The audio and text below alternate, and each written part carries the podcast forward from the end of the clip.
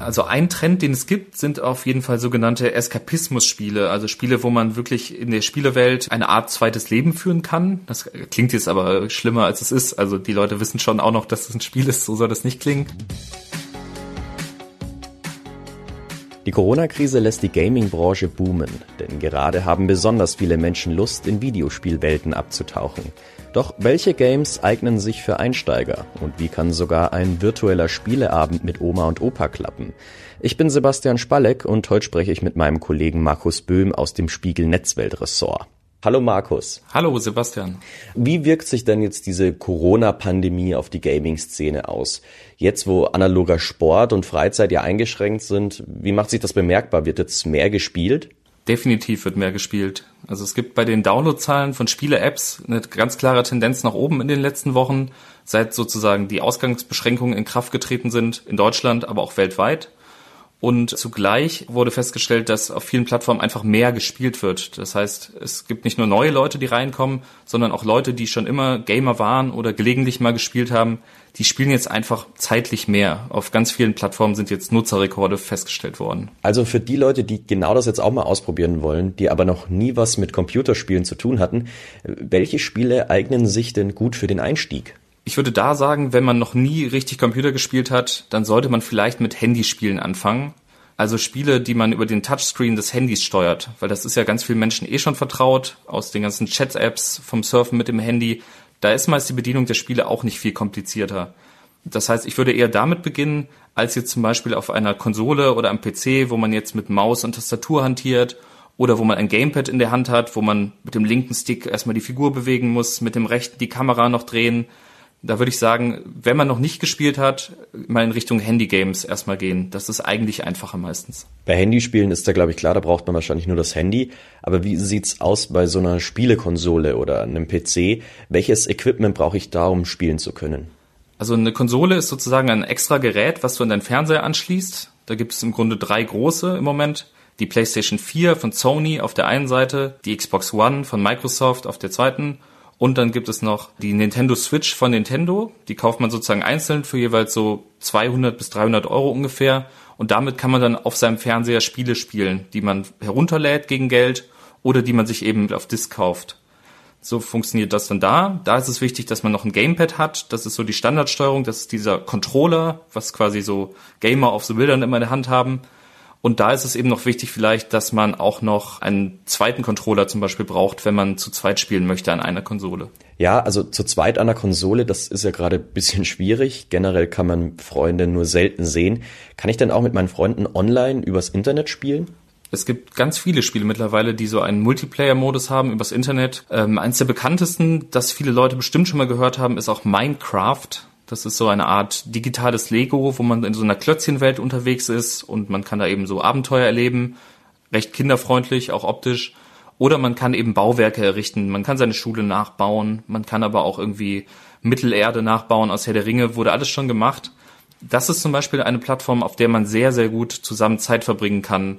Man kann da miteinander quatschen, man kann zusammen bauen und eben so ein bisschen quasi einen sozialen Raum erleben.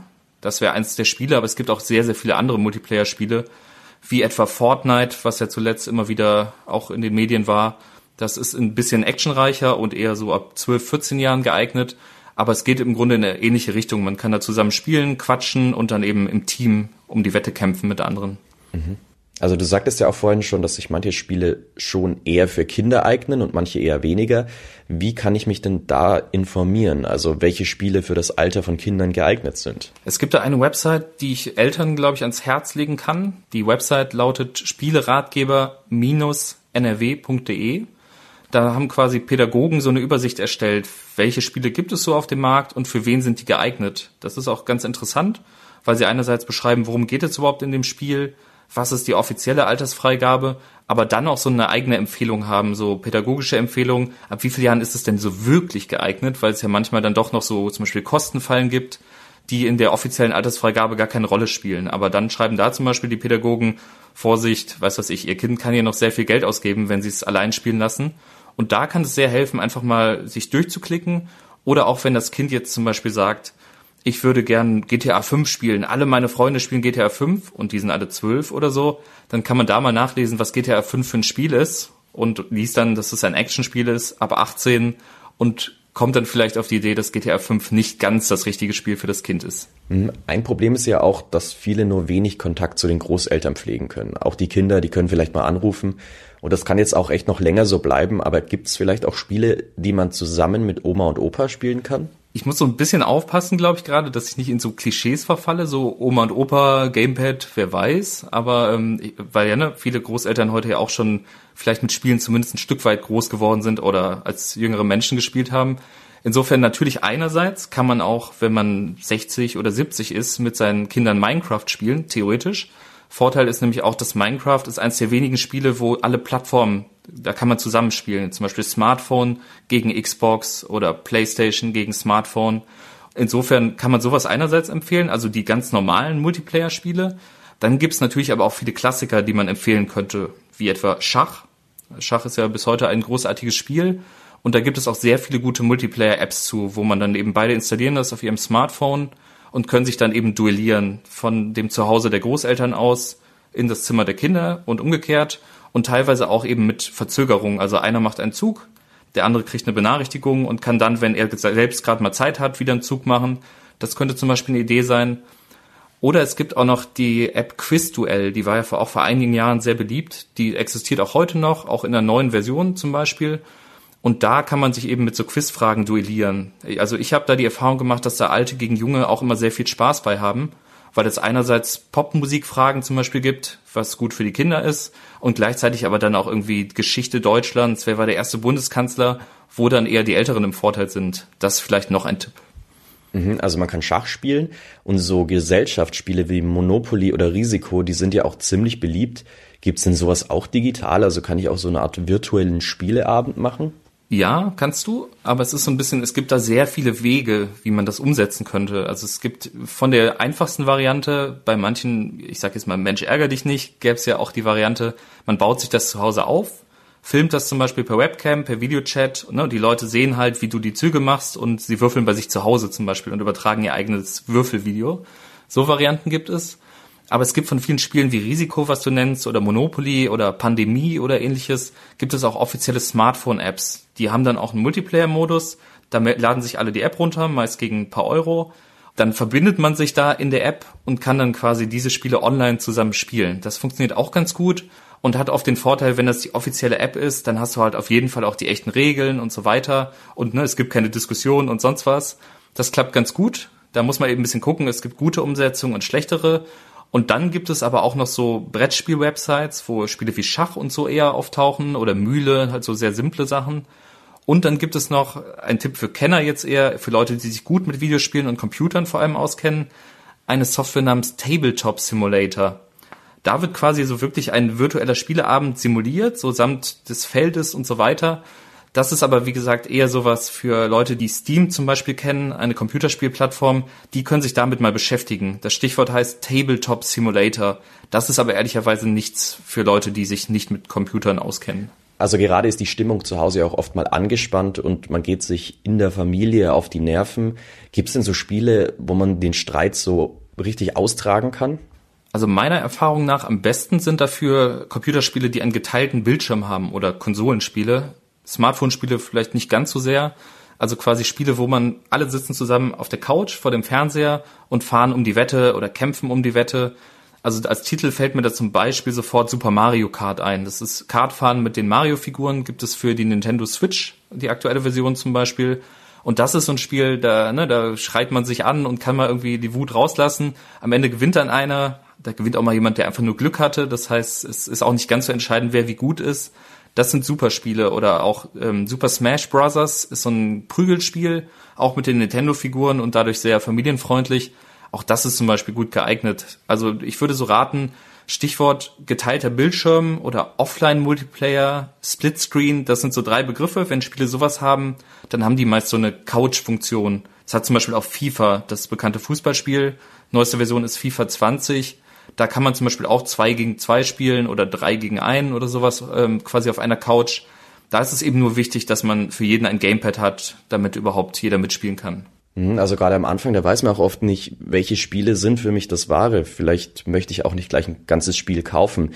Kann ich denn die irgendwo auch erstmal so ausprobieren? Ja, es gibt einerseits Spiele, die umsonst sind, sowieso. Zum Beispiel Fortnite. Wie gesagt, es wird oft erwähnt und es ist für manche das Richtige, für andere nicht. Und äh, das kann man aber einfach quasi herunterladen und dann einfach mitspielen.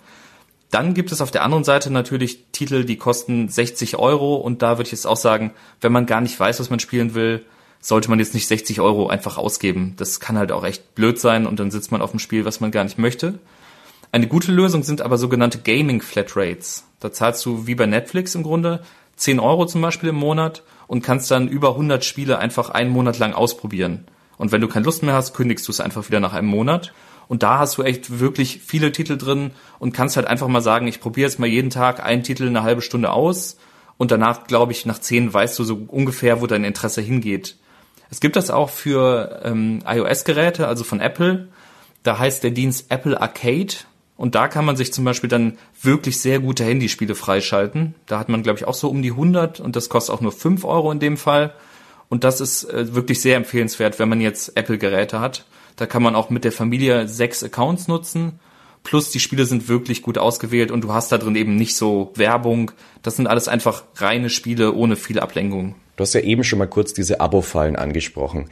Wie erkenne ich denn auch als Einsteiger, dass sich bei einem Spiel um so eine Abo-Falle handelt? Ganz allgemein kann man da, glaube ich, sagen, wenn eine App fürs Handy, also im Handybereich ist das sozusagen am schlimmsten mit diesen Abo-Fallen und Werbung und ne, geben Sie hier irgendwas noch ein.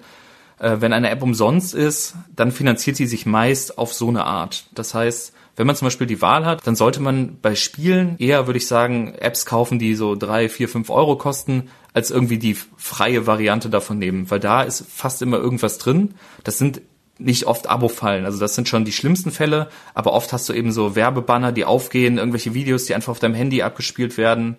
Da würde ich sagen, im Spielebereich immer sozusagen gucken, lieber zwei, drei Euro zahlen, als irgendwie die kostenlos Variante nehmen, die dann zum Beispiel eben nervige Werbung hat. Also manche wollen ja vielleicht nicht gleich eine neue Konsole kaufen und haben vielleicht sogar noch eine alte am Dachboden stehen, sowas wie einen Super Nintendo. Kann ich die jetzt eigentlich an so einen neuen Fernseher anschließen? Ja, das ist eine heikle Sache. Ich habe auch selbst noch einen alten Super Nintendo, den ich mal vor einem Jahr an meinen Fernseher machen wollte.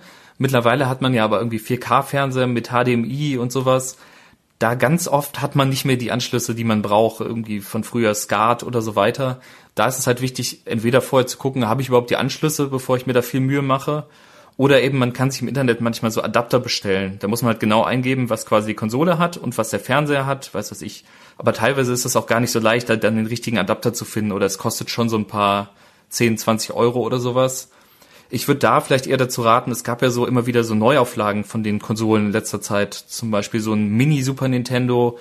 Also ganz viele Konsolen wurden so als so kleine Geräte rausgebracht, die dann auch einen HDMI-Anschluss und so weiter haben. Wenn man also jetzt eher so Retro-Gaming mag und aus seiner Kindheit was spielen will, ist das oft einfacher. Die andere Variante ist natürlich, du hast zu Hause noch einen Röhrenfernseher oder so, dann kannst du natürlich deine Geräte heute genau wie damals noch daran anschließen. Alles klar.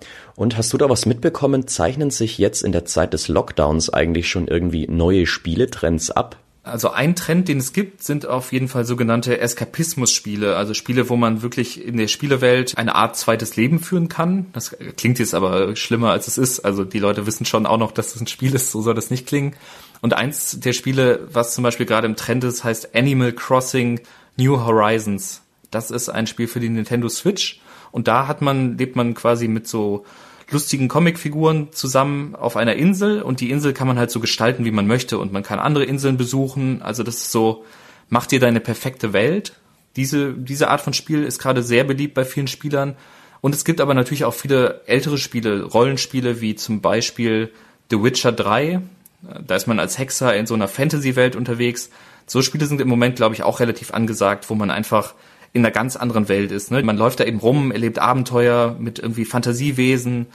Das funktioniert auch ganz gut, ne? weil Leute dann einfach sagen, da schalte ich meinen Kopf aus und ich mache jetzt einfach da irgendwelche Aufträge als Hexer, anstatt hier irgendwie die immer gleichen Sachen zu erledigen. Also wenn man sich stundenlang Serien ansieht, das scheint ja auch irgendwie längst ganz normal, aber wenn man sich von einem Videospiel lange so in den Band ziehen lässt, dann wird man auch nicht selten ein bisschen schief angeguckt. Denkst du, mit diesem Lockdown ändert sich vielleicht auch gerade so die Akzeptanz für Videospiele? Ich glaube ein Stück weit ja. Also vorausschicken möchte ich, dass ich irgendwie glaube, eigentlich das Videospiel, Stigmatisierung des Videospielers, das hat sich schon eigentlich gebessert, würde ich sagen. Also ich glaube, es gibt, teilweise gibt es das noch bei Leuten, wenn du jetzt sagst, ich spiele Counter-Strike oder World of Warcraft, das sind Spiele, die irgendwie, sag ich mal, historisch nicht ganz so gut belegt sind von ihrem Ruf her. Und ich glaube aber trotzdem, dass manche Leute auch jetzt sozusagen gemerkt haben eigentlich, was der Reiz von Videospielen ist, ne? weil sie jetzt in dem Lockdown die Chance sahen, jetzt probiere ich das einfach mal aus, was irgendwie meine Kinder zum Beispiel da machen oder was Freunde die ganze Zeit machen und die merken jetzt, wow, ich kann in Minecraft mit Leuten reden, ich kann mit denen was zusammen erschaffen oder was weiß ich, ich kann in dem Online-Modus von GTA 5 zusammen im Auto fahren und virtuell eine Tankstelle überfallen und es macht wirklich Spaß, ne? Es bringt uns irgendwie zusammen als Menschen was zu erleben einfach. Und ich glaube, da merken viele Leute gerade jetzt erst, das ist eigentlich der Reiz von Videospielen, die bisher gedacht haben, so Videospiele, ja, das isoliert ja total da gucke ich lieber hier meine Serie, über die kann ich quatschen mit meinen Freunden. In Wahrheit ist es ja eigentlich immer schon so ein bisschen umgekehrt gewesen. Eigentlich sind Videospiele, also die Online-Multiplayer-Spiele waren nie isolierend. Ne? Das war eigentlich immer in Wahrheit sozialer als so manche Serie, die manche Leute geguckt haben. Aber jetzt, glaube ich, merken das endlich viele Leute mhm. auch. Und Markus, was spielst du so während des Lockdowns jetzt gerade? Ich bin tatsächlich dann doch ein Vollnerd, muss ich dann zugeben an der Stelle. Ich habe eine Virtual Reality Brille, das ist so ein Headset, was ich mir wirklich auf den Kopf setze. Und dann habe ich in den Händen so zwei Controller. Und damit spiele ich mit einem Kollegen Tischtennis tatsächlich. Also man ich stehe quasi in meinem Raum. Und es sieht für mich in dieser Brille so aus, als hätte ich eine Tischtennisplatte im Raum, da ist natürlich in Wahrheit gar nichts. Und dann schlage ich halt sozusagen den Ball mit ihm hin und her und in Wahrheit ist jeder bei sich zu Hause, aber es wirkt auf uns so durch diese Brille, als ob wir zusammen an einer Platte stehen. Also es ist wirklich faszinierend und es macht wirklich sehr viel Spaß. Und für mich ist das so ein bisschen tatsächlich Sport gerade. Es ist, äh, ich finde selbst, es klingt komisch, aber das ist sehr gut, kann ich dazu sagen. Alles klar. Vielen Dank dir, Markus, und bleib gesund. Du auch, Sebastian. Vielen Dank.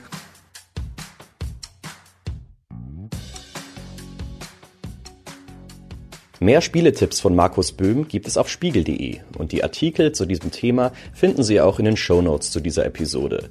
Das war's mit Smarter Leben für heute. Am Donnerstag sprechen wir hier wieder über eine Frage zu unserem Alltag in der Corona-Krise. Und immer samstags hören Sie künftig wieder neue Folgen von unserem Ideen-Podcast Smarter Leben mit Anregungen für den Alltag und Tipps von Experten, die selbst schon mal den ersten Schritt gegangen sind.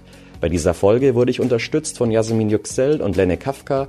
Unsere Musik kommt von Audioboutique. Tschüss, bis zum nächsten Mal.